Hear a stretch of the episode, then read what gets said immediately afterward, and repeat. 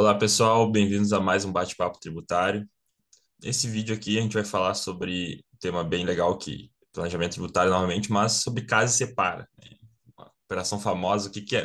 A gente vai explicar um pouco o que que é o caso separa, quais são as vantagens fiscais desse planejamento, como é que ele tem que ser feito, né, para ele, ele tem que ser feito de determinada forma ou de outra, e como é que esses casos têm sido vistos pelo CARF. Né? A gente sabe que o caso separa é um planejamento tributário que é que é bem bem antigo, tem, vem de longa data, mas o professor Pedro Anã vai trazer algumas percepções, aí vai dar uma explicada primeiro no que, que é o caso Separa e trazer as percepções dele e também do CARF sobre esse planejamento. Professor, muito obrigado pela sua presença. A palavra é sua. Mas antes de passar a palavra, só vou pedir, agora vou começar a pedir nos, vídeos, pessoal, não esqueçam de se inscrever no canal, dar um joinha aí, comentar, compartilhar, para que esse conteúdo chegue em mais pessoas. Mas é isso. Muito obrigado e, professor, com a palavra. Obrigado, Jorge. Isso é importante, né? A inscrição do pessoal e o compartilhamento é importante. Então, a, a operação de casa separa, Jorge, é um nome popular que foi dado para uma operação, uma operação de origem societária, né? cujo objetivo qual é? É a redução da tributação de ganho tributal na alienação de investimento. Eu vou até compartilhar uma apresentação de uma aula que dei na PET né, sobre esse tema, que eu acho que vai facilitar de maneira didática para as pessoas poderem entender como é que é essa operação de casa separa. Perfeito? Então, é, tá dando para ver, né, Jorge? Então, qual que é a base legal né, dessas operações de casa separa? Então, você vai no artigo, antigo artigo 442 do Regulamento do Imposto de Renda, o antigo RIR 99, hoje é, ainda tem, está é, é, regulamentado no atual Regulamento do Imposto de Renda, no artigo 520, o RIR 2018. Então, o que, que ele fala? Não serão computados na determinação do lucro real, portanto, é uma operação que só é válida para é, é, contribuinte perante do real, as importâncias creditadas à reserva de capital, ou seja, você constitui uma reserva de capital, e o contribuinte, como forma da companhia receber dos subscritores de valores imobiliários de sua emissão a título de ágil na emissão de ações por preço superior ao valor nominal, né? ou a parte do preço de emissão de ações sem o valor nominal destinado à formação de reserva de capital. Então, o que, que acontece? Quando há uma capitalização e há uma reserva de ágio, a geração dessa reserva de ágio seria uma receita, essa receita não é tributável por força dessa disposição legal, artigo 442, junto com o 520. Então, como é que funciona basicamente uma operação de casa separa? Ela é uma operação, mais uma vez, né, assim como a gente estudou lá a questão lá é, de lucro real, lucro presumido, incorporação de ações, incorporação, decisão de sociedades, tem que estudar direito societário. Então, o direito societário que vai nos dar subsídio para entender essa operação. Então, nesse caso, o que é a operação de casa separa? É uma operação de reserva de ágio. Então, eu tenho uma empresa X, que é uma sociedade anônima. Lembro que é, para valer tem que ser sociedade anônima, pode ser por limitado, até poderia, existir dois acordos do CARF, entendendo que, por analogia, também se aplicaria para uma sociedade limitada, né? Então, uma sociedade limitada até poderia fazer essa operação, mas para não ter é, margem a dúvida, teria que ser com sociedade anônima.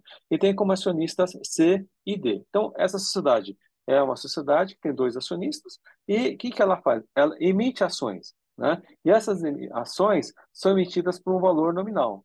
Então, vamos imaginar que ela emitiu ações por um valor de um real cada uma.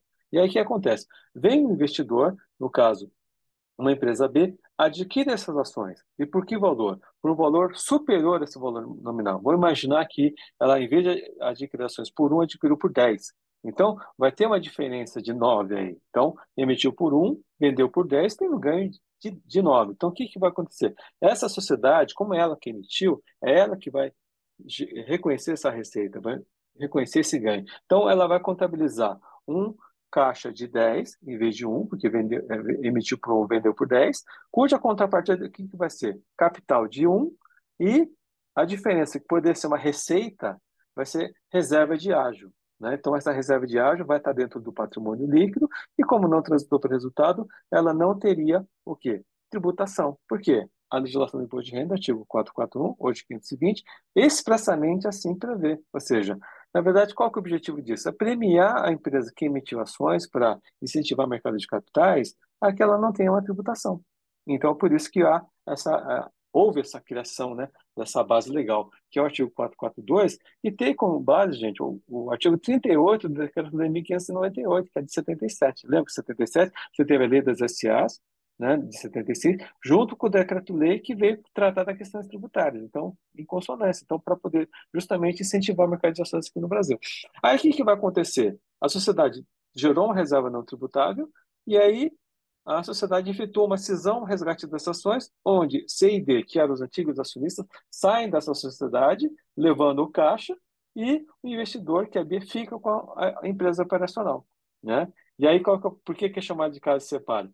Porque essa operação né, ela é efetuada em curto espaço de tempo. Então, aqui, para poder ficar mais fácil, eu tenho a pessoa física que controla a pessoa jurídica A e controla a pessoa jurídica B. Essa pessoa jurídica B emite ações, né? Essas ações são adquiridas pela pessoa jurídica, pessoa física C, com ágio, né? A empresa B reconhece uma reserva de ágio, cujo é uma reserva de capital, que não é tributável, e aí, no ato subsequente, o que vai acontecer? Há uma cisão dessa, dessa sociedade, na qual as pessoas físicas saem com caixa e a pessoa investidora C sai com a operação. Então, por que, que é chamada de casa separa? Né? Porque é uma operação que foi feita, a maioria das vezes, em curto espaço de tempo, em duas horas, né? em 24 horas. Então, aí, como é que o CARF é, decidir esses casos, tem decidido esses casos? Aqui, assim, é, não tem tido casos de casa separa recentes, porque essas operações foram muito feitas no passado, nas épocas das privatizações, nas épocas das, das negociações privadas. Tem esse primeiro caso, que é um caso bastante conhecido, que eu gosto muito de comentar, que não foi nem no CARF que julgou, foi no antigo Conselho de Contribuintes, foi a antiga a primeira Câmara do primeiro Conselho, que é o caso da, a, de uma empresa chamada Bufatão, e é da sua região aí, Jorge, Bufatão, que foi comprado pela Sonai, Sonai Atacadistas. Então, essa empresa, que, que ela. Então, então, o que ela fez? A Sonai fez a capitalização com ágio, gerou a reserva de ágio na, na Mufatão, e depois de duas horas, o que, que aconteceu? Houve a cisão, resgate das, dessas ações, na qual os acionistas do Mufatão saíram com caixa e a Sonai ficou com a empresa operacional. E aí o, o, o fisco foi lá, autuou, entendeu que houve uma simulação da operação, porque entendeu que a operação foi feita em curto espaço de tempo, que essa operação era artificial, e pior, como a Sonai é uma empresa internacional, né, ela, é, por regras de compliance, ela é obrigada a entregar todas as informações para o fisco. Entregou o protocolo de intenções, o contrato de compra e venda dessa operação. E lá estava claro que era uma alienação de investimento. Então, por força disso, né, o CARF entendeu que o contribuinte não tinha razão. E eu, eu também concordo, porque essas operações foram feitas em curto espaço de tempo, eu acho que existe um certo abuso, né? Não é que é proibido, né? Existe alguma proibição legal? Não. Mas é aquela coisa, né? Se você pegar a estrutura antes e depois, você vai ver que está na cara que houve uma alienação desse investimento. Então, é aquela Professor, coisa nesse caso, as duas empresas foram, foram autuadas, por, talvez por, pela fraude ou só a, a Sonai? Nesse caso, a Mufatão que foi autuada, viu, Jorge? A, a Sonai, ela pode ser, eu, eu acho que nesse caso ainda não tinha essa figura, mas ela poderia ser responsabilidade solidária né, por ter participado, né, aquela coisa do conluio, né, ou seja, você sabia Isso, que é, estava fazendo coisa errada. Então, por força disso, você poderia até ser responsável solidário. Mas quem foi uma, foram os acionistas da Sonai? Porque houve uma é, mitigação da tributação do ganho de capital. E aí, qual foi o fundamento do, desse julgado, né? É, no CARF, depois foi confirmado pela Câmara Superior. O fator tempo, né? Foi realizado em pouco espaço de tempo. Nesse caso, foi duas horas, né? Se você pegar o acorde, eles falam, começou às nove da manhã, terminou às onze da manhã, né? Entendeu-se houve simulação, porque a intenção da, da, das partes não era fazer uma operação de societária, mas sim uma operação de compra e venda disfarçada, falta de propósito negocial. Nesse, nessa época, se começou a discutir a, a questão do propósito negocial, né? Porque era um assunto ainda novo, né? Por causa da norma de utilizão. Esse contrato firmado entre as partes, onde demonstrava a real intenção das partes de efetuar a compra e venda, é, eu diria, foi o calcanhar de Aquiles desse, desse caso, né? Porque você tem as intenções de todo mundo, né? Então você está fazendo isso para realmente fazer uma uma compra e venda de investimento. Distorção da finalidade do Instituto de Direito Privado pelo do fato gerador e manutenção da multa qualificada de 150%. Então, esse caso, assim como 95% dos casos que foram julgados pelo CARF e o contribuinte acabou não conseguindo ter um resultado favorável, foi por força da operação ser executada dessa maneira. Então, o que eu sempre falo, né, Jorge? O que, que tem que sempre, sempre analisar? Essa operação eu posso fazer? Eu posso fazer. A legislação permite? Permite. Você tem uma base tributária e uma base societária permitindo. Qual que é o problema? É a maneira que você conduz essa operação. Eu poderia esperar um mês, eu poderia esperar dois meses, eu poderia esperar seis meses. Ah, mas qual a diferença de duas horas para seis meses? Dá um pouquinho mais de transparência na operação. Eu esperarei um ano, um exercício social para fazer isso. Mas agora a gente sabe que o objetivo qual que é? Quem está entrando não quer continuar com né, os antigos acionistas, quer que o pessoal saia fora. Eu até deixaria uma, por um tempo como é, é, cláusula de não concorrência, ele continuando como acionista até, com ações preferenciais, depois eu acabaria fazendo a saída deles. Mas o pessoal que acaba acontecendo? Quer fazer a coisa rápido. E naquela época, o que, que vigorava, né, Jorge? A gente não pode esquecer. A gente pode nunca esquecer a história, né? Ah, o que valia era a formalidade, não valia, valeria a intenção. Né? Então, é aquela coisa que sempre fala, né? É, basta a forma jurídica, mas qual era a real intenção das, das partes? Esse caso, ele foi julgado em 2004. Ele foi atuado em 2001, por exemplo, acho né? quando estava discutindo a norma antilisão. Então, naquela época, todas as consultorias falavam, faz, está tranquilo, não vai ter problema. Só que a gente viu que a coisa evoluiu. E tem um segundo caso que eu queria comentar, que esse é um caso bastante é, importante e também polêmico, que é o caso envolvendo a RBS. Também da sua terra, hein, Jorge? Sua terra aí é famosa ah. aí por causa dos polêmicos, hein? A RBS, ela tinha uma empresa de tecnologia, e essa empresa de tecnologia, ela foi colocada à venda. E ela foi comprada, acho que pela Telefônica, se eu não me engano. Naquela época que as empresas de tecnologia valiam milhões de reais, depois não valia mais nada, né? Então ela foi comprada, acho que 100 milhões de dólares, alguma coisa assim, né? E aí, essa operação, ela também foi questionada pelo fisco, e o fisco entendeu que é, ela foi simulação da operação, entendeu que era um caso de separa e acabou. E aí o contribuinte fez a defesa, pontuou alguns pontos diferentes dessa operação em relação a um caso de separa normal e esse caso foi julgado na turma baixa, no caso, é, primeira turma também da primeira é, Conselho de Contribuintes, entenderam que o contribuinte tinha razão e na Câmara Superior o contribuinte acabou tendo é, um resultado favorável, por maioria de votos. Qual que foi o fator é, diferencial desse caso? A operação ela não foi realizada em 24 horas, ela foi feita em alguns meses. Acho que no caso, entre a capitalização e a saída dos, dos acionistas, demorou acho que quatro, três a quatro meses. Ah, mas qual a diferença de 24 horas para três meses? É sutil, mas existe uma diferença. E aí o que acontece? É, a, a RBS, essa empresa de tecnologia, um ano antes da operação, ela publicou um fato relevante, dizendo o seguinte: olha, estou colocando a minha empresa à venda, estou procurando um investidor, um parceiro estratégico, ou seja, é, colocou no Tinder, né? Eu estou querendo arrumar um parceiro, né? Quem quiser dar um match aqui, né? Ou, né, aquela coisa, né? Pus no anúncio, estou procurando um, um, parceiro. E aí o que acabou acontecendo? É, como foi feito um ano antes, isso fez um pouco de diferença, né? Ou seja, não é um caso separado normal, né? E aí foi feito um acordo de acionista entre o sócio, dizendo que a, a intenção real é ficar, é que o por um tempo para ver se, a, se, o namoro e o casamento dá certo e com regras claras de separação, né? Então, é, são dois pontos diferenciais que foram levados em consideração. A rescisão do acordo de acionistas foi feita em, posteriormente o ingresso novo acionista, que foi feito lá três a quatro meses, né? E não foi comprovada simulação da operação, né? E esse caso foi tranquilo o julgamento? Não foi, João. E na primeira Câmara Demorou-se oito meses para julgar, pedido de vista daqui, pedido de vista de lá, retirada de pauta, sustentação oral. E na Câmara Superior também. Houve vários pedidos de vista, vários pedidos de sustentação oral. Né?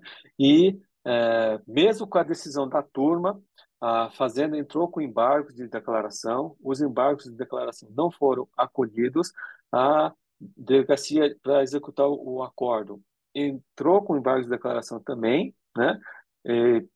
Pedindo efeitos infringentes, né? mas quando você é da, da delegacia de origem, você não pode, né? Quem só pode seria a própria procuradoria. Na verdade, dizem que ela copiou os argumentos da própria procuradoria, que o barco tinha sido rejeitado. Os acordos foram admitidos, foram dados efeitos infringentes e anulou-se a decisão da, da Câmara Superior. Né? E aí o que acontece? O advogado do caso, que era o, o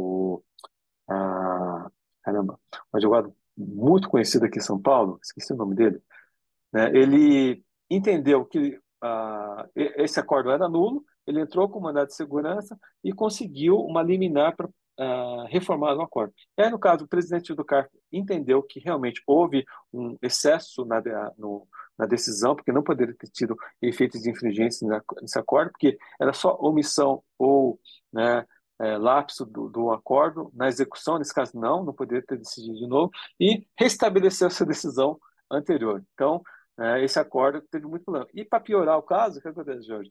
Ah, esse caso tem suspeita das Elotes.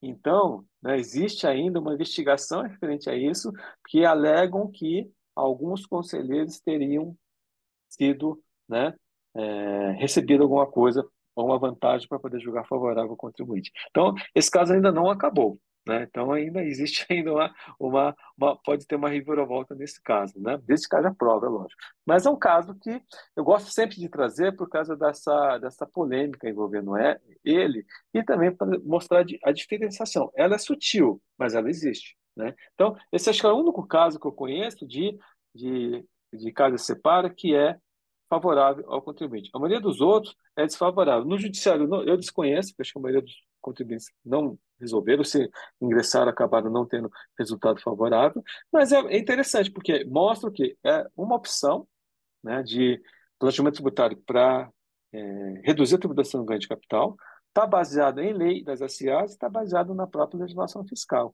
O que, que poderia ajudar? É o fator tempo. Né? Não dá para fazer em curto espaço de tempo. Por isso que o nome casa separa. É que nem aquela história da pessoa que para poder ter um green card, ele finge que casou com uma americana, né? não mora com ela, mas quando vai assistente social, você está lá, tira fotos, né? faz Photoshop, né? até aluga filho, né? É a mesma coisa. Então, esse é o caso também muito semelhante. Mas por isso que fala que não é da restrição de capital, casar sem separar, né? O pessoal gosta desses termos, né? Você é, casou, não separou, né? Ou seja, na verdade, o ativo nunca saiu de, de, mim mesmo. Aí, nesse caso, a mesma coisa. Na verdade, por que, que a casa separa? Você trouxe acionista, casou, só que você fingiu que casou, que na verdade você queria separar. Então, é, é isso, né? E aquela coisa, né? Dos limites do planejamento tributário. Então, é, é a, gente estuda, a gente estuda muita teoria, né? Qual que é o limite do planejamento tributário? Qual que é né, o abuso de direito? Qual que é mas se você não pega isso no caso em concreto, e aqui existe um caso concreto, existe, houve um abuso, que entendo que sim, que hoje essa operação não cola, né? ou seja, nenhum advogado, acho que é, sério, recomendaria fazer uma operação dessa, recomendaria falar, você quer fazer, você tem risco. Então você tem que tomar certos cuidados. Mas no passado não é. E aí tem que analisar o contexto, né, Jorge? O contexto era outro. Né? É, eu acho que é interessante a gente verificar com esse caso, a importância desse, do lapso temporal para fins de, de dessas operações de planejamento tributário, porque em tese não é algo que, pela lei, que seria relevante, mas é algo que mostra, querendo ou não, a intenção das, das partes do negócio realizado, né? Porque se eu tenho uma operação que em duas horas já, os efeitos dela já são desfeitos, vamos dizer assim, né? É claro que é, é estranho agora. Pô, durou cinco meses. Ali, por exemplo, tinha uns documentos que demonstravam que a intenção não era aquela de, de fazer essa, né, de fraudar enganar o fisco. Então, tudo isso importa um pouco, né? Os documentos, os acordos, o acordo de acionistas, ali tudo, que não, uh, contribui para a decisão, para que se conclua pela fraude ou pela ausência de fraude. É, então, por exemplo, teve um curso que eu fiz, que era de reorganizações societárias, em que um dos professores falou assim, ah, quando eu vou fazer, por exemplo, uma combinação de negócios, é importante lá que, que conste qual a finalidade da operação, né, nos documentos, da reorganização para que, por exemplo, se o fisco quiser investigar isso, ele vai ver lá, olha, isso aqui foi feito por tal e tal razão, não é? Tem, tem uma finalidade, vamos dizer assim, fora a economia tributária, por exemplo, né? Então, tudo isso importa na, nas questões, de, na, na, investigação do planejamento tributário. Então, isso é importante as pessoas saberem que qualquer coisa pode influenciar no resultado, né? Resultado, vamos dizer assim, no, no julgamento de uma operação como essa, se for parar no CARF, né?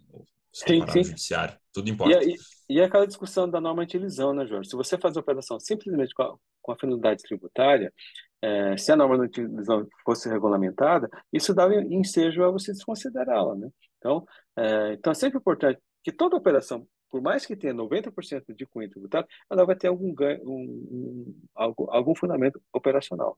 E esse fundamento operacional é que você tem que dar a roupagem, né?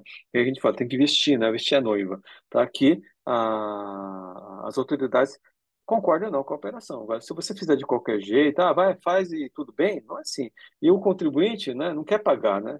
Ele não quer gastar com advogado, né? Ele quer gastar depois que a coisa tá, o estrago foi feito. Aí você não tem como tem conserto, né?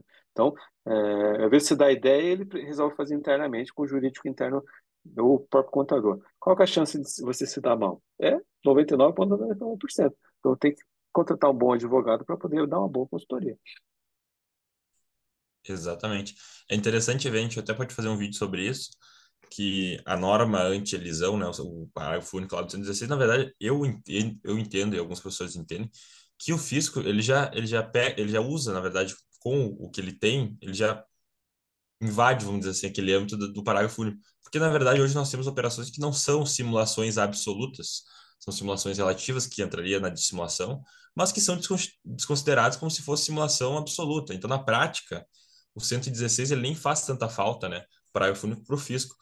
Até a decisão do STF lá na DI 2446 é interessante porque eles dizem o seguinte, que a regra de fato ela, ela pende de está com eficácia ainda né, contida, não teve uma regra regulamentando.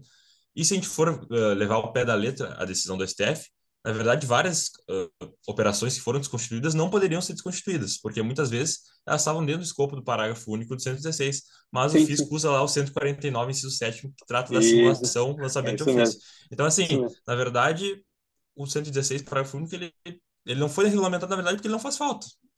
Esse, verdade, aí, concordo. Porque se ele fizesse falta, o fisco, de fato, já teria proposto alguma regulamentação. E então, assim, na verdade, ele não muda muita coisa, né? Sim, essa sim, regra, na... é, eu discuto muito regra anti-elisão e tal, mas na verdade ela não, não faz falta para a fazenda. É, a é, única coisa que o professor Marco Aurélio pontua, que eu acho que realmente ele tem razão, a única vantagem que teria na norma anti-elisão é a questão da aplicação da multa qualificada, que lá você ah, teria a questão só da multa de ofício até você reconhecendo ter uma multa moratória, né? Seria a única coisa. Mas o que você falou é verdade. O próprio 149 CTN já está à margem, não precisa nem de norma de divisão. Desde que você comprove fraude de de simulação, aplica o 149 pronto, já desconsidera né, a coisa. Né? Então, isso é, é isso, isso é uma verdade. Sim, é interessante que até eu acho que foi ano passado, teve uns casos que começaram a se diferenciar esses casos em que tinha fraude, que eu aplicava a multa de 150%, e os casos que eu tive uma ilusão, por exemplo, eu tive uma beleza, eu tive algo que foi estranho ali, uma fraude à lei, um negócio jurídico indireto, mas não é a mesma coisa que a fraude, eu tenho que distinguir, por isso que é importante aquela divisão entre elisão, ilusão e evasão, porque eu não posso, eu tenho que ter um meio termo, eu não posso botar ou é, ou é legal ou é uma fraude. Sim, Existe, sim, às sim. vezes o contribuinte nem tem a intenção de, de fraudar, mas ele fez uma operação um pouco diferente, o fisco vem e aplica multa de 150%, né? Então, por, por esse lado, seria interessante também a, uma regulamentação do 116 trazer essa questão de, olha, quando eu tiver um planejamento que é abusivo, mas ele não é ilegal, não foi uma fraude, eu tenho que aplicar a multa de 75% só, Isso. não a multa qualificada. Então, algum, eu acho que seria interessante a regulamentação, aqui eu sei que não é o tema do vídeo, mas seria interessante porque ela poderia eventualmente esclarecer esses pontos obscuros que ficam na mão do, de quem decide, né? Sim, sim, sim. Até, na verdade, a regulamentação traria mais segurança jurídica para o contribuinte, porque ele ia saber pelo menos ao que ele estaria submetido, né? Mas não, por isso eu acho que faz mais falta até para o contribuinte do que para o fisco a regulamentação do 116 do não, mas é verdade. Né? Então, essa é a minha percepção. Mas essa é verdade, João. É lógico, né? Aquela coisa, né? Aí todo mundo foi contra quando veio. Só que assim, tem que ver quais são as consequências, né? E a consequência limite foi essa, né? Então, é, são pontos ainda que é, vale a pena a gente voltar a conversar sobre isso. É, vamos fazer, para o futuro, vamos pensar num vídeo sobre isso, depois que a gente já terminar alguns temas. Vamos falar sobre teoria do planejamento tributário. A gente pode até chamar algum convidado também aqui, fazer uma live daí, né, do, do isso, canal. Podemos, podemos. Interessante. Podemos. Mas então é isso, pessoal. Muito obrigado por ter acompanhado esse vídeo aqui. Não se esqueçam de se inscrever no canal novamente. Né? Para quem não se inscreveu, vou relembrar, já falei no início. Curtam o vídeo, compartilhem com seus amigos interessados no direito tributário e, enfim, promovam, espalhem o conhecimento, que acho que isso é o mais importante aqui. Professor Pedro Anan, mais uma vez, muito obrigado pela sua presença e pela parceria aqui no, no Bate-Papo Tributário. Está sendo muito frutífero. Eu estou aprendendo muito também. Que bom. Com seus ensinamentos. E é isso, pessoal. Até a próxima e nos vemos no próximo vídeo. Obrigado a todos até a próxima. Até logo. Tchau, tchau.